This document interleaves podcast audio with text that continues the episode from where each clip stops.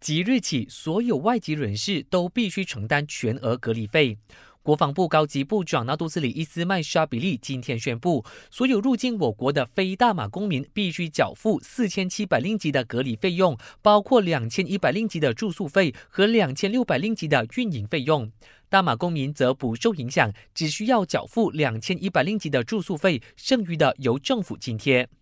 另外，伊斯曼沙比利指出，警方昨天逮捕了一百三十七名违反复原期行动管制令的人士，当中三十九人参与了酒吧和夜店活动，三十二人没有保持人身距离，另有十四人因为涉嫌卖淫活动而落网。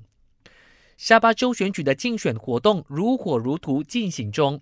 随着乌统宣传主任沙利尔·韩丹确诊染病之后，曾前往沙巴助选的国政领袖先后接受了新冠肺炎检测，当中联邦直辖区部长丹斯里安努亚穆刷的检测结果是阴性的，但他还是会继续自我隔离，以防万一。一众马华领袖也确定没有受到感染，包括曾与沙利尔·韩丹接触过的马华总会长拿督斯里魏家祥。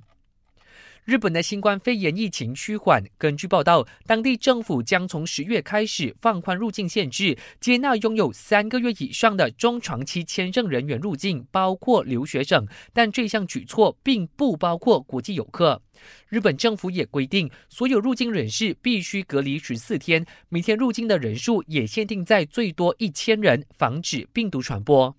我是嘉俊，感谢收听。